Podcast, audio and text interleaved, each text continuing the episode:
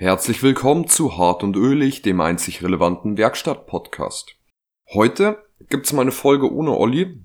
Das hat auch einen Hintergrund. Und zwar wollen wir ab und zu technische Folgen machen, eventuell auch in einer gewissen Regelmäßigkeit. Und bei solchen Folgen ist, haben wir uns entschieden oder ist unsere Meinung, ist es einfach sinnvoller, wenn die Folgen nur einer moderiert oder quasi nur einer aufnimmt, weil das einfach Themen sind, da, da möchte man sich mehr auf den Inhalt konzentrieren, da sollen wir nicht rumdiskutieren und es soll wirklich einen gezielteren roten Faden haben und da kann man die Informationen auch besser aufnehmen, wenn die nur von einer Person kommen und der quasi konstant äh, ein Konzept folgen kann. Und als erste Folge aus aktuellem Anlass, jetzt wird dann bald Winter, was ist im Winter wichtig, haben wir schon erwähnt, Reifen. Und deswegen geht's heute mal ein bisschen um das Thema Reifen. Es soll technisch werden, aber wir wollen jetzt nicht, also ich will jetzt nicht zu tief in die Materie reingehen. Das sind Infos, die man wahrscheinlich durch einen Podcast sich eh nicht merken kann, die man eh nicht so gut aufnehmen kann. Wir könnten jetzt über die Wulst reden, mit Adamitherren oder mit den Stahleinlagen und Nylonbandagen im Reifen, mit den genauen Profilformen und wie die was verursachen. Aber grundsätzlich starten wir jetzt einfach mal ganz entspannt was gibt es überhaupt für Reifenarten? Beim Pkw kann man das grundsätzlich in drei Bauformen, Verwendungsweisen einteilen. Die hat jeder bestimmt schon mal gehört. Sommerreifen, Winterreifen, Allwetterreifen.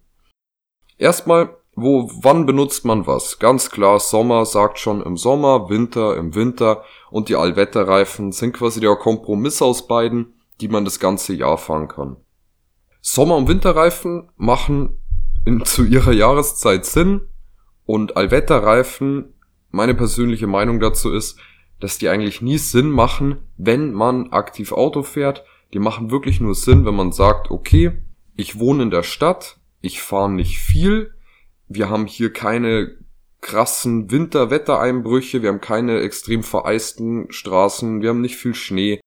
Und in solchen Situationen können Allwetterreifen sinnvoll sein, weil es sich einfach für die, sagen wir jetzt mal, 2.000, 3.000 Kilometer, die man im Jahr eventuell nur fährt, nicht lohnt, alle äh, sechs Monate quasi seine Räder wechseln zu lassen, die Kosten dafür zu tragen, zwei Satz Räder zu haben, oft vielleicht auch gar nicht die Möglichkeit hat, die irgendwo unterzubringen und die noch einlagern muss. Oder was ich auch schon erlebt habe, dass man wirklich zu jeder Saison die Reifen wirklich abmontiert werden und dann die Winterreifen drauf montiert werden und im Sommer wird wieder geswitcht. Da kann man sagen, es macht Sinn.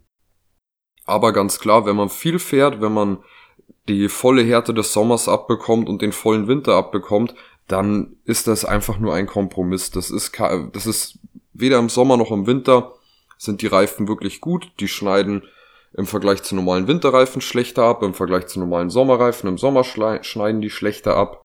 So viel zum Thema Allwetterreifen. Jetzt Sommer-Winterreifen. Was ist überhaupt der Unterschied? Also hauptsächlich geht's da eigentlich um die Gummimischung und das Profil von den Reifen. Wir haben im Sommer viel höhere Temperaturen, weswegen diese Grundgummimischung viel härter ist, weil die bei höheren Temperaturen weicher wird. Und im Winter haben wir das genaue Gegenteil. Da haben wir eine viel, viel weichere Gummimischung, weil wir einfach kältere Temperaturen haben, die den Gummi aushärten. Der Gummi wird allein durch die Temperatur schon härter, so dass man unterm Strich sagen kann, obwohl es verschiedene Gummimischungen sind, hat man trotzdem die gleichen, die gleiche Härte, trotz der unterschiedlichen Temperaturen. Und beim Profil ist es so, da haben wir im Winter, in dem Profil der Winterreifen, viel mehr äh, sogenannte Lamellen im Profil. Das sind lauter Einschnitte, die einfach so ein Schlittern über die Straße eigentlich verhindern. Dafür sind sie aber nicht so gut geeignet, um Wasser zu verdrängen. Das hat man im Winter eher weniger, das können Sommerräder viel besser bewältigen. Unterscheiden kann man Sommer- und Winterreifen, das ist seit etlichen Jahren verpflichtend. Früher stand immer nur M plus S drauf und irgendwo war noch so eine Schneeflocke in einem Berg quasi versteckt. Und jetzt ist es so, dass wirklich alle Winterreifen diese Schneeflocke in einem Berg drin als Symbol auf den Reifen tragen. Und wenn die nicht drauf sind, dann sind das halt auch keine Winterreifen. Abgesehen davon, wenn man sich auskennt, erkennt man es auch am Profil. Was der nächste interessante Punkt ist, was ja bei allen Reifen gleich ist, genormt ist, ist die Reifenbezeichnung. Da ganz viele Leute haben da auch falsche Vermutungen, da hört man ganz viel. Ein Reifen ist ja immer aufgebaut. Nehmen wir jetzt zum Beispiel mal 195, 65, R15, 91H. Das ist so eine Standard Golf 4 Größe, ist ein extrem gängiger Reifen. Und wenn wir uns das jetzt aufschlüsseln, die erste Zahl, die 195, das ist die Reifenbreite. Da geht's quasi wirklich, wenn man von oben auf den Reifen draufschaut, auf das Profil, diese Breite. Und die Breite ist angegeben in Millimetern. Also je höher die Zahl vorne ist, desto breiter ist auch der Reifen. Danach kommt die 65 und die 65 ist der Profilquerschnitt. Also im Prinzip die Höhe vom, vom Reifen. Wenn man jetzt von der, an, von der Seite auf sein Auto schaut, auf sein Rad, der Gummi, der zwischen Felge und Rad oder Reifenende ist, die Höhe ist der Profilquerschnitt. Das ist die zweite Zahl. Und da ist es so, die ist nicht in Millimetern angegeben, sondern das ist das Verhältnis von dieser Höhe zu der Breite. Also zu den 195, wo wir gerade schon gesagt haben. Und ähm, 65% von 195 wären jetzt in dem Beispiel in etwa ähm, 130 Millimeter. Der nächste Teil der Bezeichnung ist ein Buchstabe R. Das ist die Reifenbauart. Die ist in der Regel eigentlich immer gleich. Das R steht für Radialreifen. PKW haben wir da eigentlich bei jeder Größe ein R stehen. Danach kommt die 15, das ist wahrscheinlich die Zahl, wo auch die meisten Leute auch als Laien was damit anfangen können. 15 ist einfach 15 Zoll. Da geht's quasi um den Innendurchmesser oder halt anders gesagt, äh, auf was für eine Felge das, der, der Reifen zu montieren ist, auf eine 15 Zoll Felge. Danach haben wir 91H, das sind zwei Kennzeichnungen, also die 91 ist der sogenannte Tragfähigkeitsindex. Anders formuliert, das ist halt das Gewicht das der Reifen ab kann. Das Gewicht, mit dem man den Reifen belasten kann. Und das wären bei 91 615 Kilo. Und das quasi pro Reifen, also beim Auto vier Räder, 4 mal 615, kann also knapp zweieinhalb Tonnen aushalten. Und der Buchstabe H ist dann der Geschwindigkeitsindex. Also wir haben quasi beim Reifen immer noch die Eigenschaften, wie viel da vertragen, wie schnell darf man damit fahren und H wäre dann eine Höchstgeschwindigkeit von 210 kmh.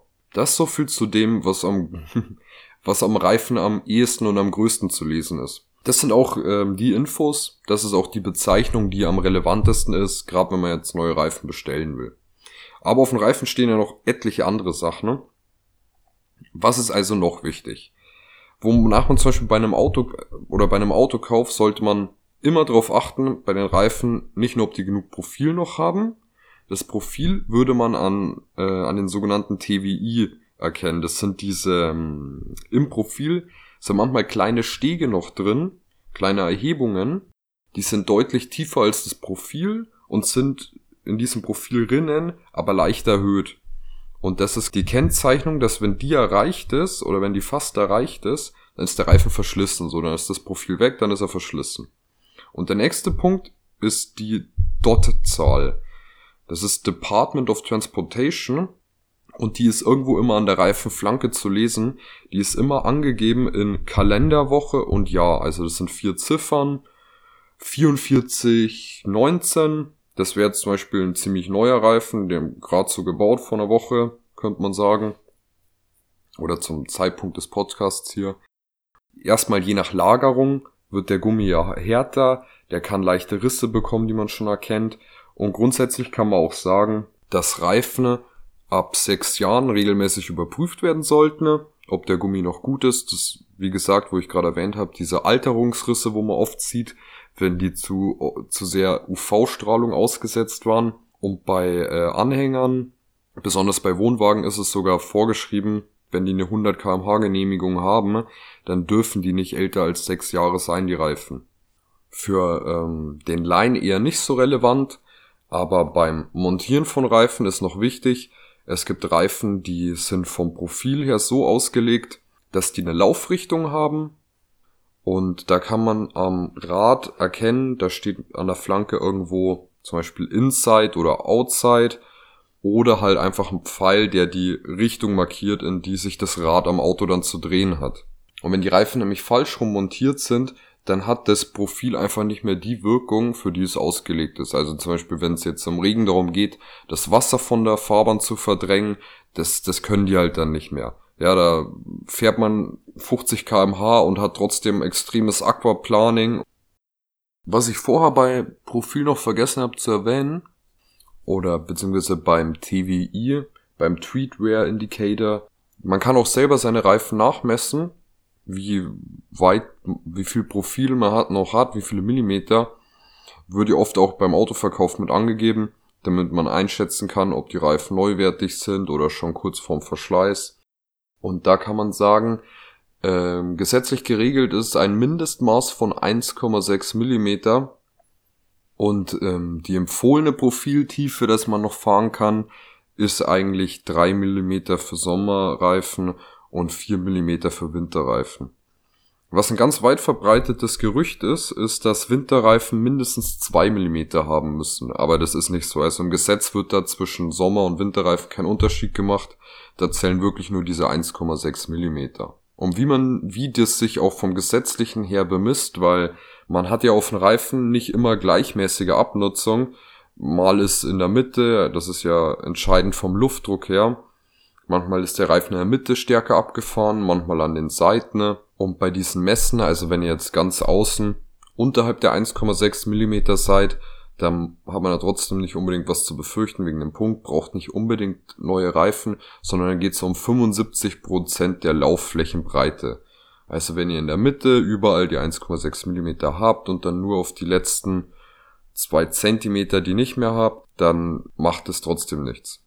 Und zum Thema Abnutzung des Profils oder des Reifens, da gibt's auch ganz viele Fehlerbilder, woran man schon die Ursache dafür sich erschließen kann. Zum Beispiel, wenn man jetzt ein zu hoch, also allgemein falscher Luftdruck kann da viel ausmachen. Zum Beispiel bei zu hohen Reifenluftdruck ist es so, dass sich der Reifen mehr oder weniger ausbeult. Also wir haben eine viel höhere Belastung auf der Laufflächenmitte und dadurch natürlich auch eine stärkere Abnutzung. Dann schaut man sich den Reifen an und dann ist das Profil in der Mitte stärker abgefahren als an den Schultern, also an den Außenseiten. Und umgekehrt ist es dann so, wenn man zu wenig Luftdruck im Rad hat, im Reifen hat, dann ist es so, dass eher die Schultern abgenutzt sind und die Laufflächenmitte noch recht neuwertig ist oder nicht neuwertig, aber man hat halt einfach einen deutlichen Unterschied. Ein anderer bekannter Begriff, den viele bestimmt schon mal gehört haben, ist, sogenannt, ist der sogenannte Sägezahn. Wenn der Stoßdämpfer vom Auto kaputt ist, dann kann man sagen, springt, springt das Rad, an dem der Defekt vorliegt, ein bisschen. Und durch dieses Abheben oder durch diese weniger Belastung von der Fahrbahn und dem dann wieder Aufkommen auf der Fahrbahn, dem plötzlichen wieder Aufschlagen, hat man quasi auf den Gummi auch extrem ruckartige Belastungen, die dafür aussorgen, dass, dass halt so ein Sägezahn, so eine Ausfransung vom Reifen entsteht, das klingt jetzt viel dramatischer, als es dann eigentlich aussieht. Aber das kann man am besten eigentlich erfühlen. Man streicht mit der Hand drüber und man merkt diese, diese uneben, diese rau, diese Rauheit im Profil. Dann hat natürlich auch noch Spur und Sturz Auswirkungen auf den Reifen. Da ist es so im Vergleich jetzt zum Luftdruck, dass man meistens nur nur innen oder nur außen und nicht innen und außen oder in der Mitte die Abnutzung hat. Und das kann man eigentlich, woran genau das dann liegt, nicht sagen. Aber bei einer Achsvermessung werden die ganzen Spur- und Sturzwerte eh überprüft. Und wenn man jetzt so ein Reifenverschleißbild hat, da muss man da eine Werkstatt aufsuchen, die sollen das überprüfen, die sollen die Spur einstellen, den Sturz einstellen oder falls das aufgrund von einem Defekt oder einer verbogenen Spurstange ist, dann muss der halt behoben werden. Und das sind eigentlich so die gängigsten Ursachen für, für ungleichmäßigen Verschleiß oder einseitigen Verschleiß oder Verschleiß nur an einem Reifen. Und damit bin ich eigentlich schon durch mit der ersten bisschen mehr fachlich-technischen Folge. Ein ähm, bisschen Grundlagen zum Reifen. Vielleicht ergibt sich irgendwann, dass wir das Ganze wirklich noch vertiefen. An der Stelle übrigens kurz bisschen, ja, Schleichwerbung ist vielleicht falsch, vielleicht bisschen mehr PR. Äh, meine Lieblingsreifen sind übrigens Toyo Tires. Die Dinger kleben auf der Straße. Meiner Meinung nach. Da werde ich mir auf jeden Fall auch noch Semi-Slicks irgendwann mal gönnen und die auf Herz und Nieren prüfen. Sind natürlich schlecht bei Regen. Also die, wo ich gefahren bin, waren immer sehr schlecht bei Regen, aber ist halt klar, ne? Ein Reifen kann ja wieder für Verdrängung vom Wasser gut sein oder er kann für viel Traktion auf dem Asphalt gut sein und das sind halt beides so Profil, wie soll ich sagen, so Profileigenschaften, die sich gegenseitig aushebeln. Hast du viele Rinnen drin, die Wasser abführen, dann hast du gleichzeitig weniger Auflagefläche für trockene Straßen. Äh, so viel dazu, jetzt rede ich schon wieder zu viel. Das gibt's vielleicht irgendwann in einer anderen Folge. Nochmal hier Reifen Part 2, Aufbau von Reifen, Profilordner und und und. Ansonsten, wenn ihr noch irgendwelche Fragen zu Reifen habt, ihr könnt uns gerne auf Instagram folgen, uns auf Instagram Fragen stellen, unter Bildern direkt anschreiben. Einmal unter hart.ölig, Ö ist dabei OI geschrieben. In dem Sinne, bis zum nächsten Mal, hart und ölig.